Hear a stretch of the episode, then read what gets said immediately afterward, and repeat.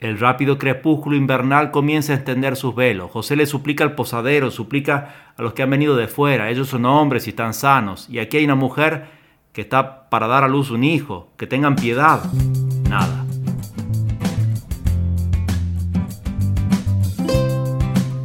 Hola, esto es Historias Católicas. Soy el padre Gonzalo Viaña de Miles Cristi y te voy a contar una historia que me pareció lindísima sobre la Navidad y también recomendarte un libro porque es un momento, la Navidad, en que con tantas preparaciones que tenemos, incluso nosotros sacerdotes de Miles Cristi estamos también ahora preparando las misiones, eh, preparando las parroquias, preparando los grupos, haciendo un montón de actividades para preparar a la gente para Navidad.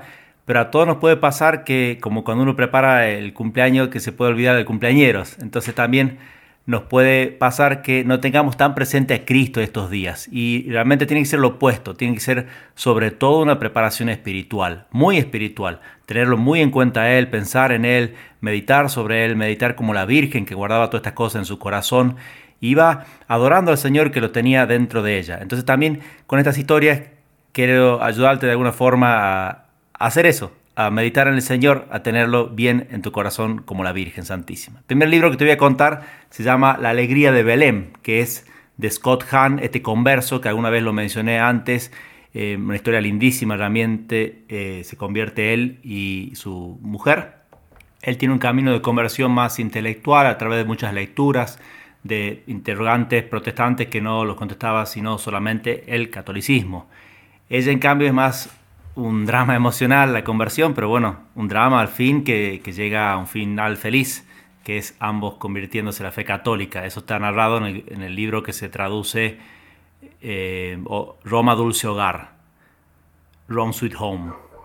En este libro, La Alegría de Belén, él comienza narrando también una anécdota familiar, un viaje que hace a Tierra Santa, va recorriendo esos lugares tan lindos donde vivió el Señor. De paso, les, les paso el comercial Dios mediante, el año que viene nos vamos con Miles Cristi desde acá, desde México o de cualquier lugar que quieran salir y nos encontramos allá a Tierra Santa. Eh, será en noviembre para visitar esos lugares donde el Señor vivió, que realmente es impresionante.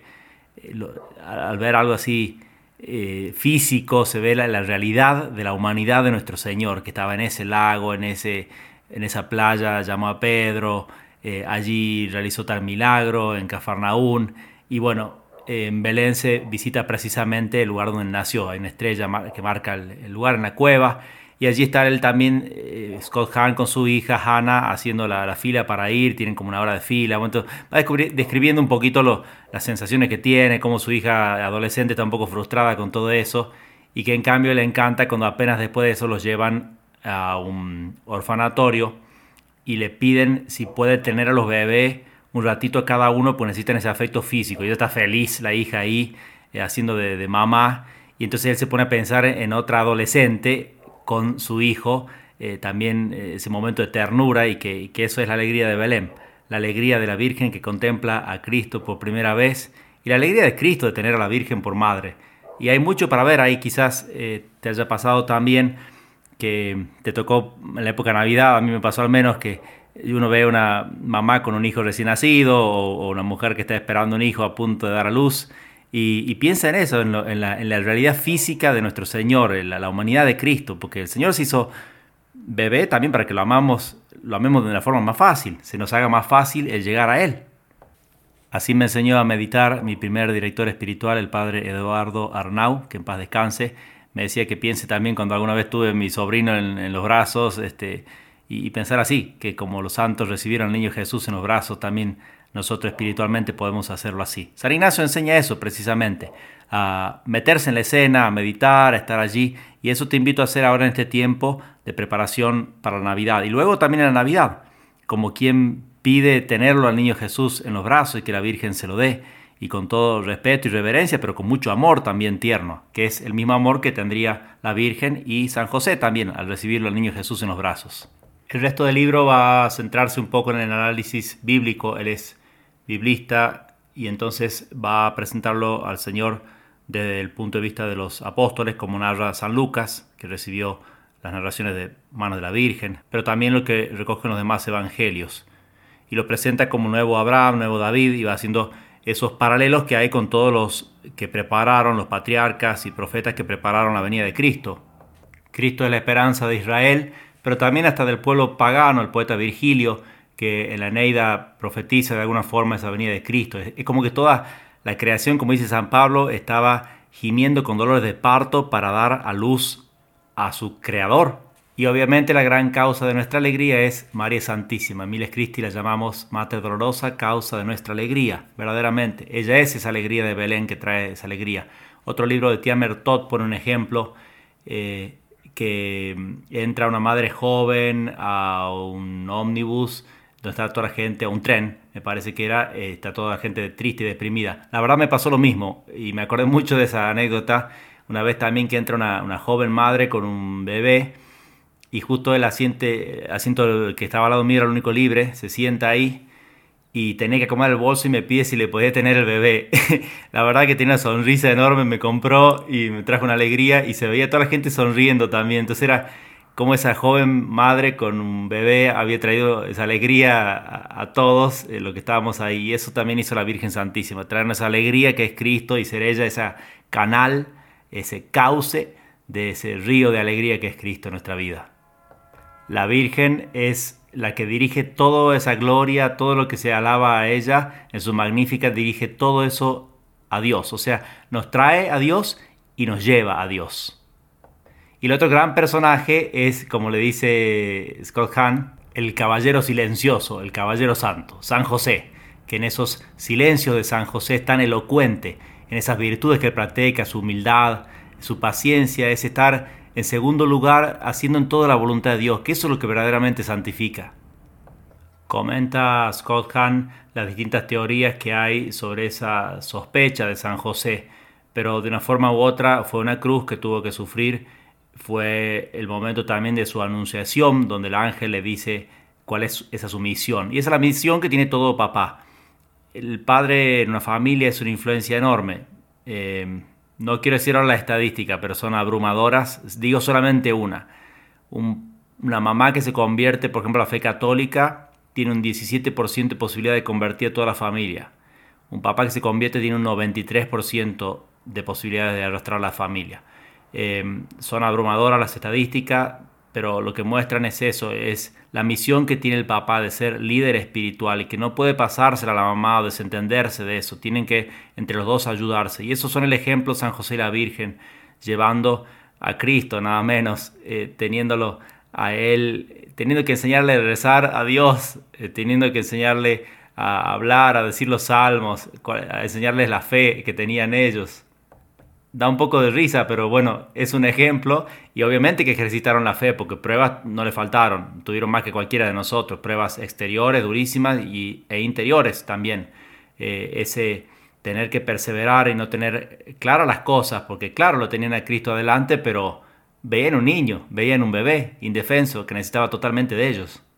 Los ángeles son también protagonistas en llevar la alegría, en proclamarlas los pastores, en ir a alabar al Señor y llenarse ellos mismos de alegría ante esa contemplación de Belén. Y nosotros también podemos hacer lo mismo que los ángeles, llevar esa alegría a los demás y también nosotros llenarnos de esa alegría contemplando ese pesebre, ese que tenemos quizá armado en nuestra casa, ahora que justo los gobiernos están tratando de sacarlo, en algunos países lo han sacado, acá en México se está luchando, los obispos han protestado contra eso porque los pasos siguientes, ¿cuáles son? Me tocó verlo en Detroit, sacaron el pesebre, no se podía poner eso públicamente y después terminaron pusiendo una estatua de Satanás en Detroit con la formita de, los brazos para que pongan un bebé ahí. Eh, una, especie, una cosa espantosa, no se puede creer, eh, perdón de decir esto en medio de la Navidad, pero tenemos que defender el pesebre. Y no solamente ponerlo como si fuese una bandera de lucha, sino sobre todo una escuela de contemplación, de ver las virtudes de cada uno de los personajes y va a dedicar los últimos dos capítulos a los Reyes Magos y a los pastores. Se lo dejo y si a alguien le interesa se lo puedo conseguir de alguna forma al libro. Pero bueno, ahora finalmente la historia prometida. Voy a leerla directamente salteándome algunos pedacitos y esto completa o antecede la historia que conté el año pasado, así que pueden ver la parte más precisamente del nacimiento eh, viendo la historia católica del hace un año y ahora simplemente lo que es la preparación. Ahí va. Hay una vía de primer orden muy transitada, burros que van cargados de todo tipo de cosas y de personas, burros que regresan, la gente asusa sus cabalgaduras, Otros, los que van a pie, caminan deprisa porque hace frío. Hay un aire terso y seco, el cielo está sereno. Todo tiene, no obstante, ese filo neto de los días de pleno invierno. El campo, desnudo, parece más grande. Está poco crecida y ya requemada por los vientos invernales la hierba de los pastos, que las ovejas buscan un poco de alimento, y también de sol, que está saliendo poco a poco. Están pegadas las unas a las otras porque también ellas tienen frío. Las sinuosidades del camino se hacen cada vez más marcadas. Es propiamente una zona de colinas, con depresiones herbosas y laderas, con pequeños valles y cimas.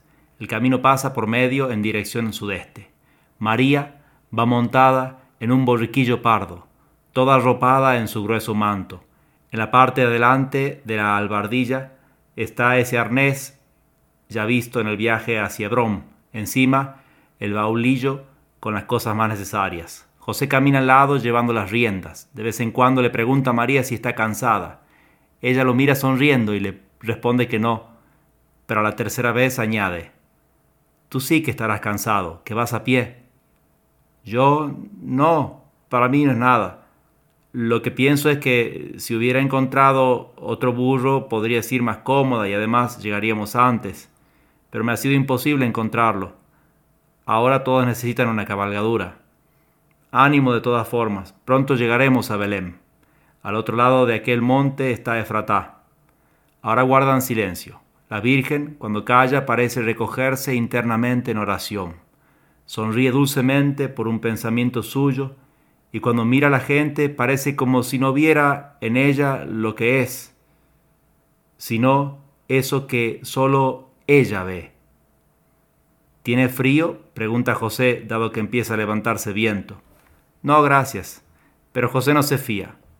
Le toca los pies que penden por el lado del borriquillo, los pies calzados en las sandalias y que apenas si se ven sobresalir del largo vestido. Debe sentirlo frío porque menea la cabeza y se quita una manta que llevaba en bandolera y arropa en ella las piernas de María y se la extiende también sobre el regazo de forma que sus manos, bajo la cobija y el manto, estén bien calientes. Encuentran un pastor que corta el camino con su rebaño pasando de los pastos de la derecha a los de la izquierda. José se inclina hacia él para decirle algo. El pastor hace un gesto afirmativo. José toma el borriquillo y tira de él detrás del rebaño hasta el prado. El pastor saca una alforja, una tosca escudilla, ordeña una gruesa oveja de ubres llenas de la escudilla, da la escudilla a José y éste a su vez se la ofrece a María. Que Dios os bendiga a los dos, dice María, a ti por tu amor y a ti por tu bondad. Oraré por ti. ¿Venís de lejos? De Nazaret, responde José. Y vais hacia a. Largo viaje para esta mujer en este estado. ¿Es tu esposa? Es mi esposa. ¿Tenéis dónde ir? No, mala cosa. Belén está llena de gente llegada de todas partes para inscribirse o para ir a otro lugar. No sé si encontraréis alojamiento. ¿Conoces bien este lugar? No mucho. Bueno, pues yo te digo, por ella, y señala María, preguntad por la posada, estará llena. Más que nada os lo digo como referencia. Está en una plaza, en la más grande. Se llega por este mismo camino, no hay pérdida posible. Delante hay una fuente. La posada es grande y baja y tiene un portal grande. Estará llena. De todas formas, si no encontráis nada en ella, ni en las casas cercanas, id a la parte de atrás de la posada, hacia el campo. En el monte hay unos establos que algunas veces le sirven a los mercaderes que van a Jerusalén para meter a los animales que no tienen sitio en la posada. Son establos, ya sabéis, que están en el monte, por tanto húmedos, fríos y sin puerta. Pero son al menos un refugio. Esta mujer no puede quedarse en la calle. Quizás allí encontréis un sitio y heno para dormir y para el burro. Y que Dios os acompañe y que alegre tus días, responde María. José en cambio dice, la paz sea contigo. Vuelven al camino, salvan una prominencia de terreno desde la que se ve una depresión más vasta limitada por delicadas pendientes. En la cuenca, arriba y abajo por las laderas, hay casas y más casas. Es Belén. Estamos en la tierra de David. María, ahora podrás descansar, te veo muy cansada. No, estaba pensando. Estoy pensando. María le toma la mano a José y sonriendo con beatitud le dice, tengo la firme impresión de que ha llegado el momento. Dios de misericordia, ¿qué hacemos? No te preocupes, José, permanece firme. ¿No ves lo tranquila que estoy yo? Pero estás sufriendo mucho. No, no, estoy llena de gozo. Siento un júbilo tal, tan fuerte, tan hermoso, tan incontenible que mi corazón late fortísimamente y me dice, van a ser, van a ser. Lo dice en cada latido. Es mi niño, que llama a mi corazón y me dice, mamá, estoy aquí, vengo a darte el beso de Dios. Qué alegría, José mío. José, sin embargo, no está jubiloso, piensa más bien en la urgencia de encontrar un lugar donde ampararse y acelera el paso. Puerta por puerta lo solicita, nada, todo lleno. Llegan a la posada, está llena, incluso con gente prácticamente al raso, bajo el rústico pórtico que rodea el vasto patio interior. José deja a María montada en su burrito dentro del patio y sale para buscar en las otras casas. Vuelve desconsolado. No hay ningún sitio. El rápido crepúsculo invernal comienza a extender sus velos. José le suplica al posadero, suplica a los que han venido de fuera. Ellos son hombres y están sanos. Y aquí hay una mujer que está para dar a luz un hijo. Que tengan piedad. Nada. Un rico fariseo que los está mirando con desprecio manifiesto. Cuando María se acerca se separa como si hubiera sido una leprosa a la que hubiera, no, no habría que acercarse. José le mira y se le enciende de indignación el rostro. María le pone la mano en su muñeca para calmarlo y le dice, no insistas, vamos, Dios proveerá. Salen, siguen el muro de la posada, tuercen por una callejuela encajonada entre aquella y otras casas pobres, giran hacia la parte de atrás de la posada, buscan. Hay una especie de gruta por lo bajas que son y las húmedas que están, diría que más bien son establos o bodegas. Las más lindas ya están ocupadas. José siente caérsele el alma a los pies. ¡Eh, Galileo! le grita por detrás un viejo. Allí en el fondo, bajo aquellas ruinas hay una guarida. Quizá todavía no se ha metido nadie. Se apresuran hacia esa guarida y es realmente una guarida. Entre las ruinas de lo que sería un edificio hay una abertura, dentro de una gruta más que una gruta, una cavidad excavada en el monte. Diríase que son los cimientos de la antigua construcción cuyos restos derrumbados, apuntalados con troncos de árbol casi sin devastar, hacen de techo. Para ver mejor, puesto que hay poquísima luz, José trae yesca y piedra de chispa y enciende una lamparita que ha sacado del talejo que lleva cruzado al pecho. Entra. Un mugido le saluda.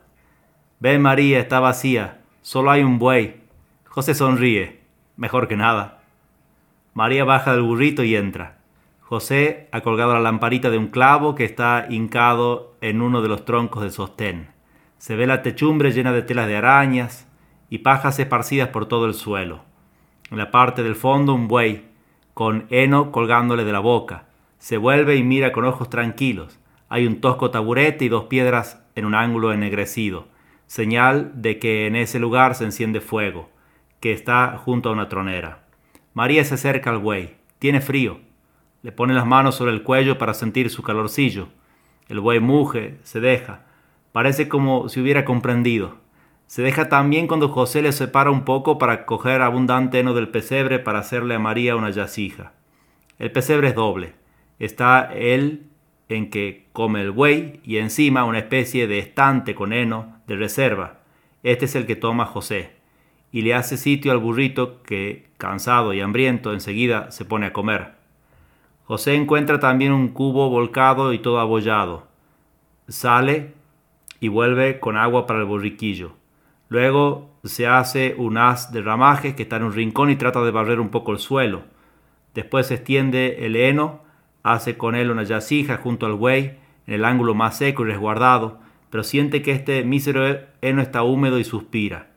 Enciende el fuego y con una paciencia de cartujo lo seca a manojo cerca del calor. María, sentada en el taburete, cansada, mira sonriente. Ya está.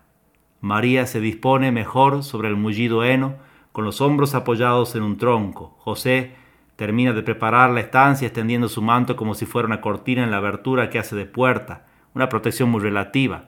Luego le ofrece a la Virgen pan y queso y le da a beber agua de una bote. Duerme ahora, le dice, yo velaré para que la lumbre no se apaga.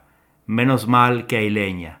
Esperemos que dure y que arda, así podré ahorrar el aceite de la lámpara. María se echa obedientemente, José con la manta que tenía en los pies y con el manto de la misma María la tapa. ¿Y tú vas a pasar frío? No, María, estoy junto al fuego. Trata de descansar, mañana irá mejor. María cierra los ojos sin insistir más. José se pone en su rinconcillo sentado en el taburete, con las pocas ramillas que no creo que duren mucho.